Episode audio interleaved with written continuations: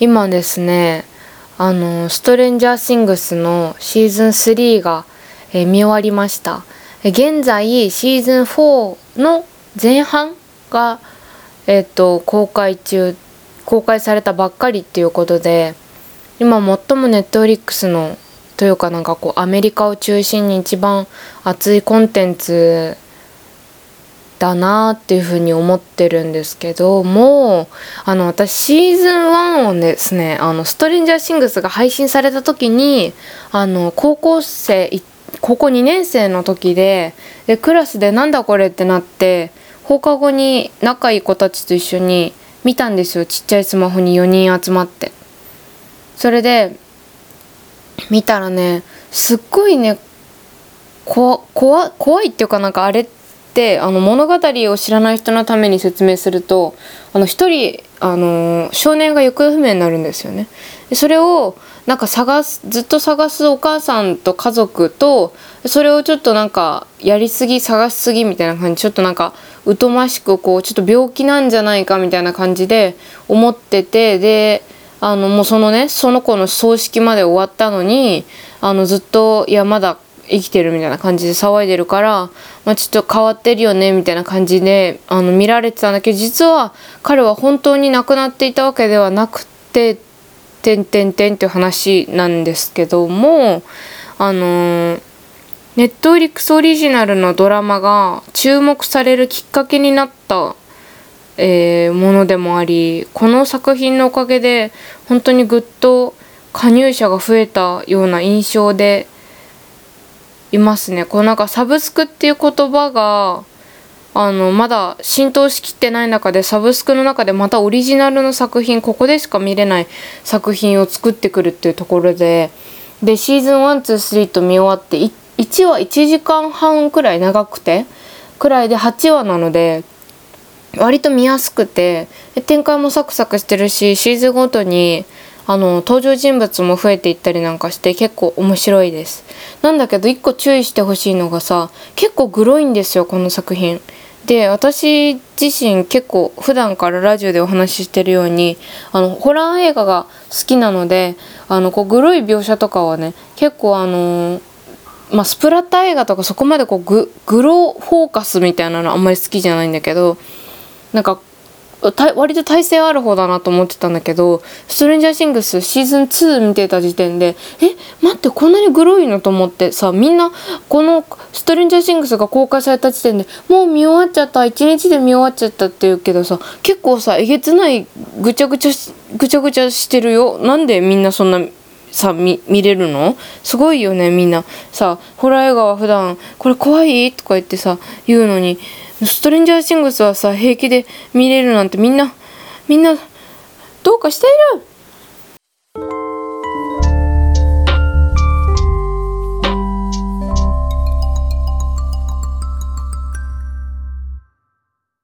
ということでえ記念すべき第60回目「ミュージラジオ」始まりましたけれども皆様いかがお過ごしでしょうか？え私はですねあの最近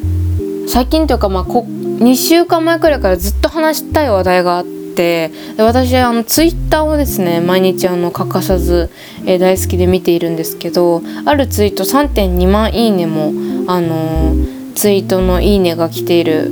投稿を見つけましてそれがちょっと文を読みますと縫い撮りなんていう現象が流行る80年以上前からぬいぐるみを構え時代の先を行っていた6代目中村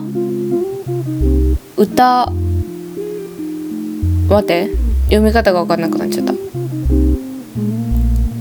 中村歌右衛門さんであってた。中村歌右衛門展開からニコニコとぬいぐ縫い撮りをする皆様を見守っておられることでしょう多分。っていう写真とこの中村歌右衛門さんがあの若い頃から今までにあ今まあお亡くなりになる前までずっとぬいぐるみをねあの肌身離さず、えー、持っていたっていうお写真があるんですけれどこのツイートを見てなんだなんだこれはと思ったんですね。かであのどんな中村歌右衛門さんがどんな人かっていうと1917年から2001年まであの生きてらっしゃった方なんだけど人間国宝であのすっごい中村いやあのまあ本当にすごいすごい人ですよね。であの私それくらいしか知らなくてすごい女型で有名な方で三島由紀夫さんとかとも結構交流があったっていうくらいの著名人の方なんだけどでこの方が趣味はぬいクマのぬいぐるみ集めで最終的には千数百種類に上ったというまた動物を愛し遠くケニアへも旅行したり中国に遊んでパンダを抱き上げたり、えー休みの月は海外旅行に出かけることも多く特に1960年の歌舞伎初のアメリカ公演訪れて以来ラスベガスはお気に入りでカジノで終日楽しむことも多かった。でシュークリームが大好物。なんかこういわゆるめちゃくちゃラフな言葉で言うと可愛いっていう感じじゃん。今日はこれについて話していきたいの。可愛い文化というかもうぬいぐるみにフォーカスした可愛いについて話していきたいと思っております。というのはですね私チーズあのこれこれ自体あんまり仲いい友達にも言ったことがなかないことなんだけどすっごいぬいぐるみが好きなんですよ小さい頃から。で遡ることあ20年以上21になりまして21年間ずっと好きですねぬいぐるみが。でもねそれこそあの誕生日プレゼントにぬいぐるみをもらったりなんかこう節目でプレゼントにぬいぐるみを親からもらったりしてそれを全部大切に取っておいているんですがあのぬいぐるみを捨てるっていうことはなんかこう自分の中でこうなんかすごいショッキングな出来事っていうかそれくらい自分の中でぬいぐるみは大事な自分の一部でで毎日一緒に寝てるし枕元にもこうスタメンみたいな感じでこう並べているんだけど実はそれってどこにも行ったことがなくって、まあ、言うタイミングがない話の流れでないっていうのもそうなんだけどなんかこうぬいぐるみに寝る前抱きしめたりとかしてこう癒されることはあってもそれをみんなに言うもんじゃないって思ってたのなんとなくねでもなんか旅行先では寝れなかったら嫌だからぬいぐるみを持ってったりとかっていうことも結構あったんだけどあのそれも言わないでいたの。でなんとなく恥ずかしいっていうのが理由にあったんだけどこのツイートを見てさあの、まあ、さっき出てきた縫い撮りっていうのはぬいぐるみを持ち歩いて写真に撮ったりするっていうあの最近流行ってることのあの名称なんだけどぬい撮りっていうのは。あの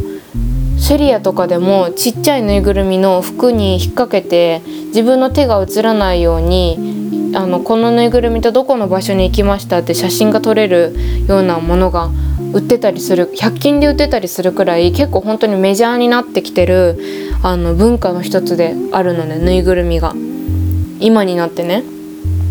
で今流行ってるのにこう昔からこの、まあ、言ったら男の人っていうこう男なのにっていう言葉もよくあっただろうにすごいこの趣味としてでねこの持ち歩く姿があの歌右衛門さんの持ち歩く姿が本当に大切にしている人の持ち方なの。なんて言うんだろう腕に抱えるんじゃなくてこうお尻から足元からこう手で優しくホールドして持っているというかで普通にあの公演後お家ご自宅の写真とか三島由紀夫さんとの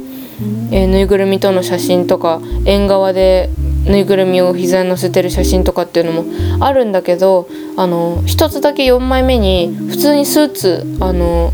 姿でカバンを持った状態で立っている写真があるんだけどその左手には小さなクマのぬいぐるみを優しく、えー、抱っこしていてなのでこの本当に心の拠り所というか癒しにしているんだなっていうのがすごく伝わるお写真で私はそれにすごく感銘を受けてであのここ最近さ本当にちっちゃい頃以来あのぬいぐるみを買い足したんですよ。でそ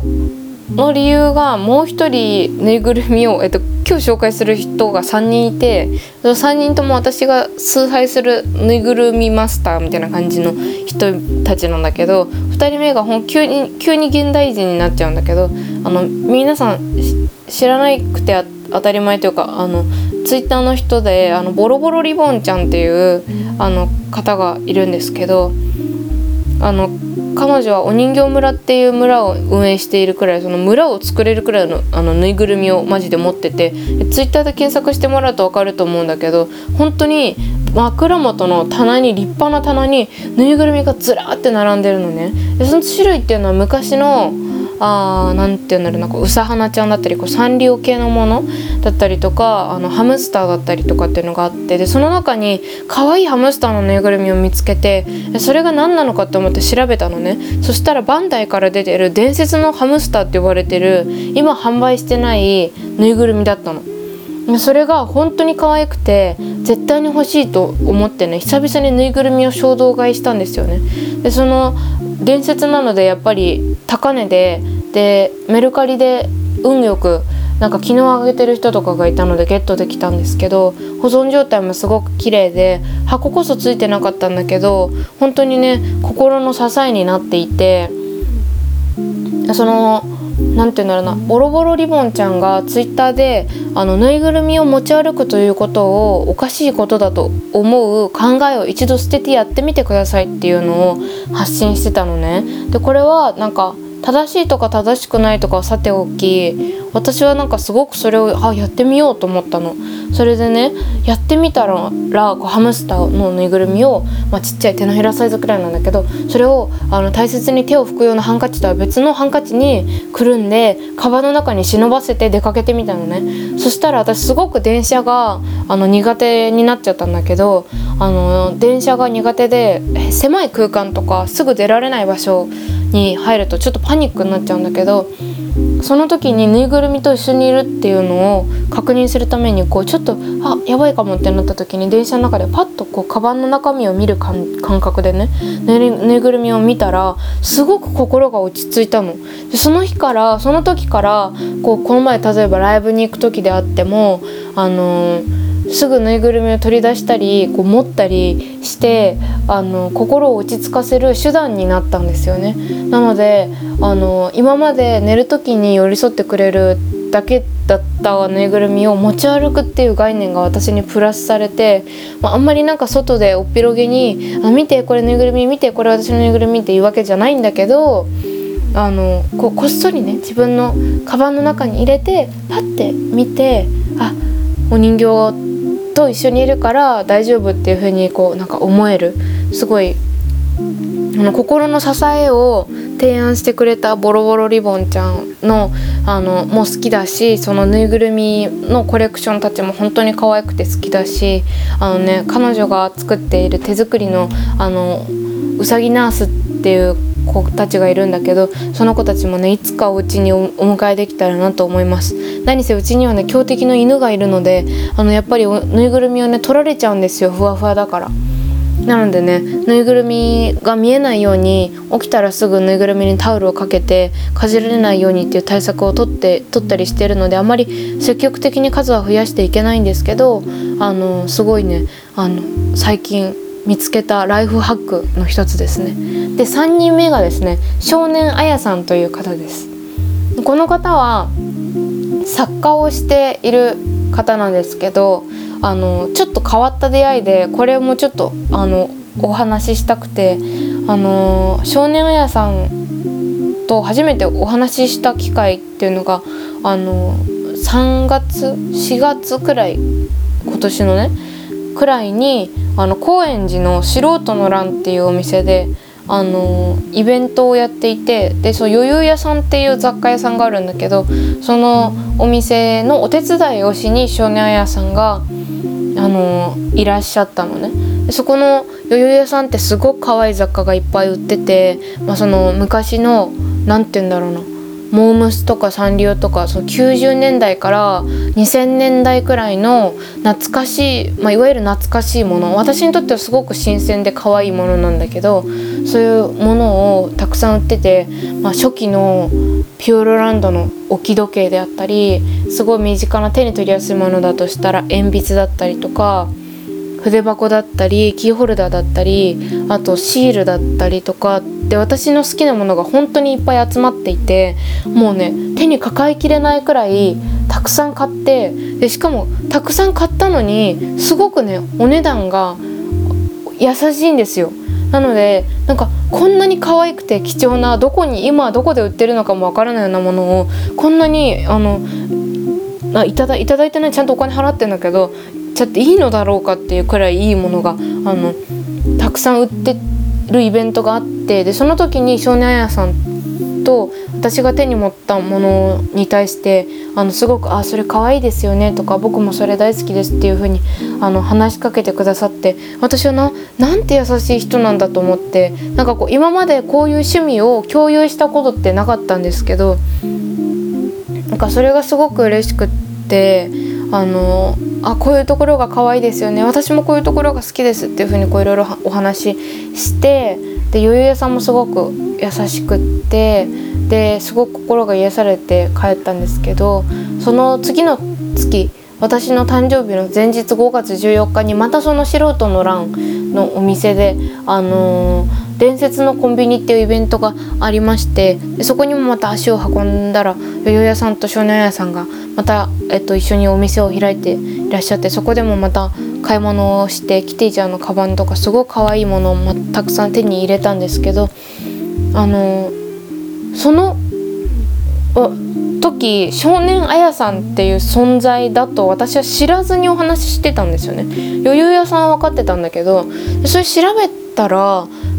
あのその少年あやさんっていう方私が喋っていたのは少年あやさんという方でしかもその人のツイッターを私は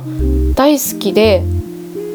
あの2年くらい前からずっとフォローして見ていた方だったんですよ。その時点でこううわーってなってでどうしてもツイッター私500人くらい閲覧かをフォローしてるので流れていっちゃってあんまりこうあの、こまめにね見れていなかったんですよツイートを最近。なのでなんか本を出されていたこととかも全く知らなかったの。でそこでもうすぐに本をね購入しました。であやさんはなんか雑誌の連載とかを持ってらっしゃったりして本当に素敵な文章を書かれる方なんですがあのエッセイを書いていてで私物語があの小説読むのがすごく苦手でエッセイが大好きでエッセイばっかりばっかり読んでるんですけどそのエッセイの「僕の宝箱」っていう、えっと、本を購入したんですね。でその「僕の宝箱」っていうのは少年あやさんが幼少期からどんな風に育っていってどんな風にあにして今に至るのかでその可愛いものっていう可愛いものだったりとかその自分は男の子なのに女の子のものが好きみたいなそういうなんか概念みたいなことをあの客観的とか自分の感情をすごくこ分かりやすく言葉にして書かれているエッセイなんですけど、まあ、本当に何て言うんだろうな。あのこういうふうに、まあ、私はもともとあやさんの人がすごく好きだなと思って読み始めたのでその人物像を先に知ってから読む幼少期からの内容っていうのはまた深くてなんかこう感慨深いものがあってでそれでいて何て言うんだろうな。なんかすごく繊細な部分を見たというかでその言葉がすごく私の支えになって直接的な同じマイノリティにあるわけではないのであの直接的な励ましになるっていうわけではないんだけどなんでかわかんないんだけどすごく心が穏やかになるというかあのそのそんな感覚があって毎日枕元に置いて寝れない日だったりとかあの眠りたい時だったりとか1話ずつ大切に読んでいるんだけど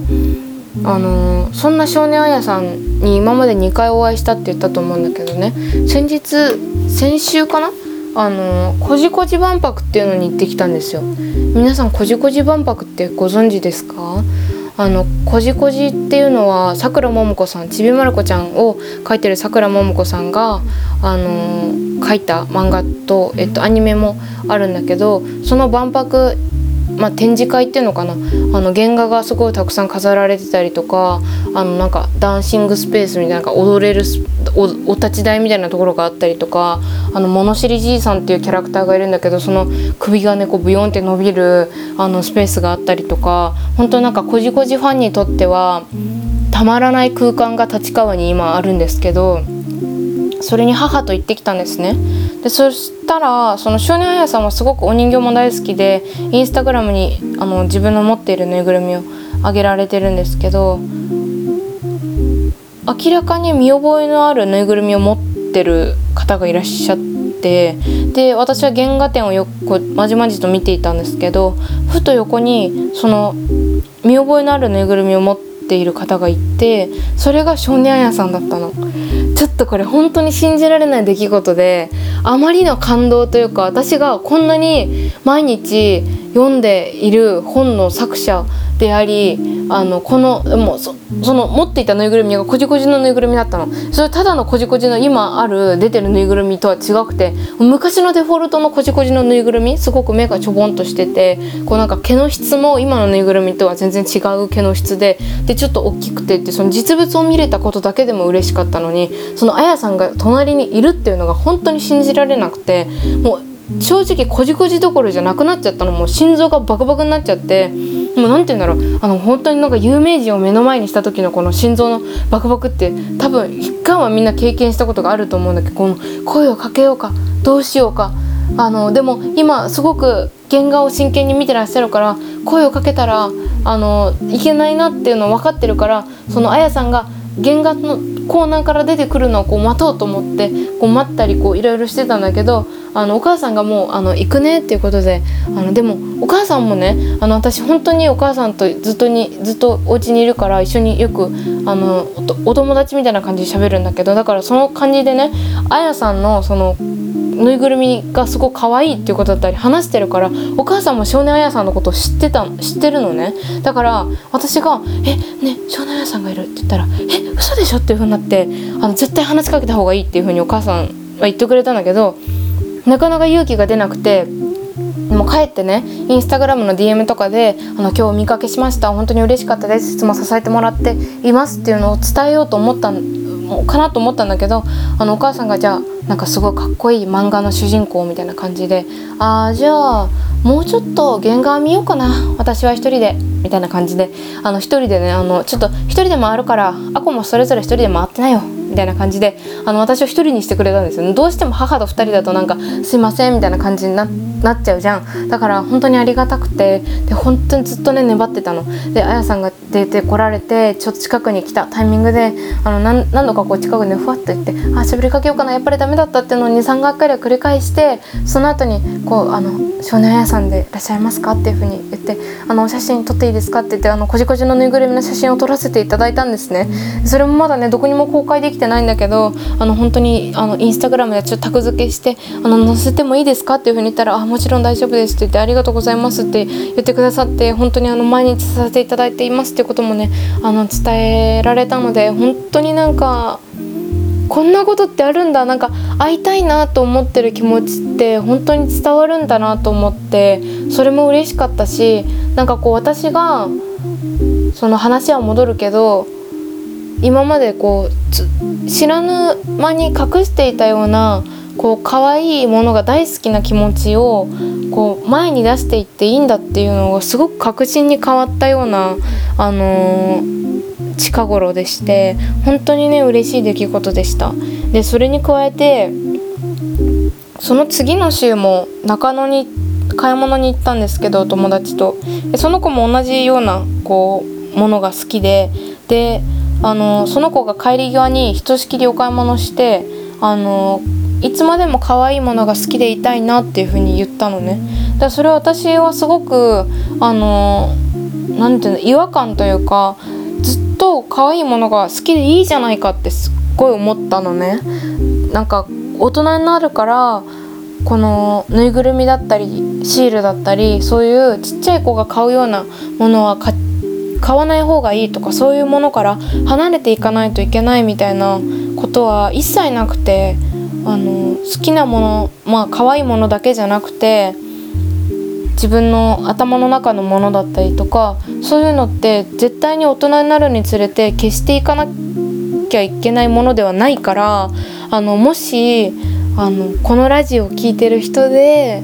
いないいるかないたら嬉しいけどあの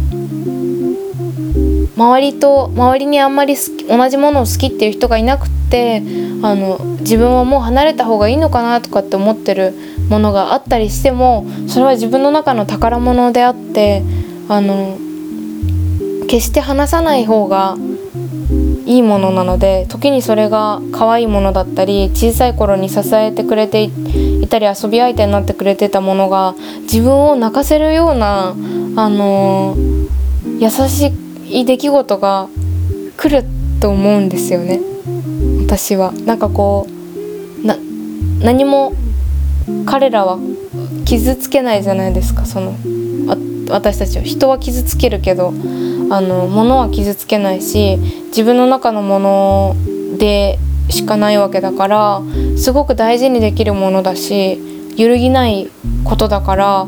本当にそれ可愛いと思うものだったり自分が大切にしていきたい今好きであることっていうのは自分が興味がなくなったらまた別の話だけどあの周りの影響で変えていかないといけないものではないからその考えを共有できたらなと思って今日、えー、この題名通り「えー、可愛いはなんだっけ？題名何にしたっけな？優勝可愛いはずっと大好きでいいじゃないかっていうことで。可愛いだけじゃないんだけど私はその可愛いに関してすごく今週大きくそれを思ったので、まあ、ぬいぐるみもしえー、みんななんか持ってるぬいぐるみとかあったら見せてほしいな大事なものとかがあったら是非あのメールも待っているのでレタートゥあこレタードットトゥードットアコアットマーク Gmail.com がメールアドレスなんですけど私に大切にしてるものはこんなものですだったりとかあのなんか思ってることとか今回の感想とかがあれば是非送ってください。ということであの今週はですねあのちょっとこれ少年さんにお会いしたことでこの気持ちがより強まったので皆さんにお話しできたらなと思って話しましたが伝わりましたでしょうか？うまく話せたかな？まあなんかなんとなくぬいぐるみを街で持ってる人がいてもまあ変な人だけど変な人だと思わないでほしいな。まあそその願いはちょっとだけに15%くらい込めさせて。ということでまた来週月曜日も夜9時にお会いしましょう。お相手は門和子でした。バイバイ。みんな可愛いもの大好きでいいよね。イエーイ。ピースピース。